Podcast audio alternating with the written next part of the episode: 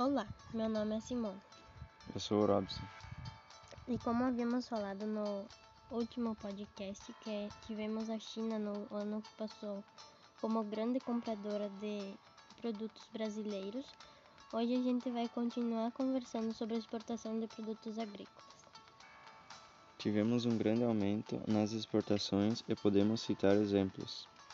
Um exemplo que podemos citar é é a carne brasileira, que bateu a marca de 1,7 milhões de toneladas exportadas. Tivemos também o aumento do subproduto da soja, totalizando 17,5 milhões de toneladas em 2020. A balança do mercado externo está sempre batendo metas, mas isso acontece o tempo todo se trabalhar bem.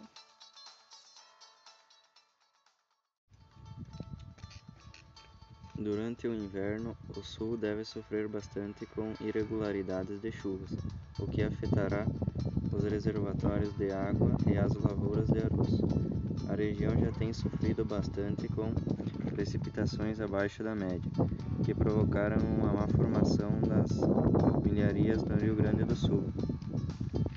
Atingir as plantações de diferentes formas. Em 2021, ele foi responsável pelo maior atraso da colheita de soja dos últimos 10 anos, afetando dif, diretamente os produtores e as exportações agrícolas brasileiras.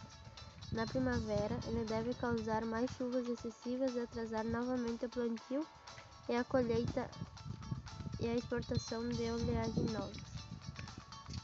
As condições climáticas observadas no ano de 2019 e 2020 e agora no ano de 2021 vem tirando sono tanto dos produtores rurais quanto das empresas relacionadas ao agro, estimulado pela presença do fenômeno climático La Nina, que nada mais é do que o resfriamento das águas do Oceano Pacífico, alterando a temperatura e a umidade dos diversos continentes. O clima na nossa região vem se mostrando mais seco e instável, o que foi um fator decisivo e crucial para a quebra na produção, principalmente de grãos. E como efeito secundário, a produção animal, que é o caro-chefe da economia da nossa região, está sofrendo com os efeitos.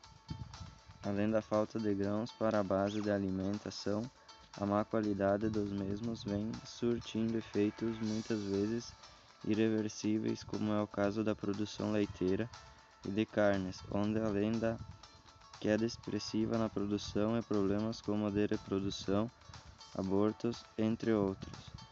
Podem pôr em risco rebanhos que vêm sendo criados e melhorados ao longo dos anos.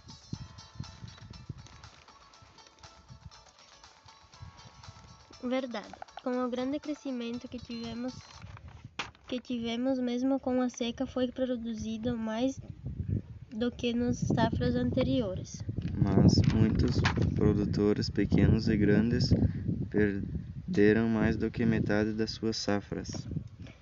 Empresas tinham dificuldade de manter a mesma formulação para a ração e a, a matéria-prima estava acabando. Faziam rações mais fracas e com um custo mais elevado.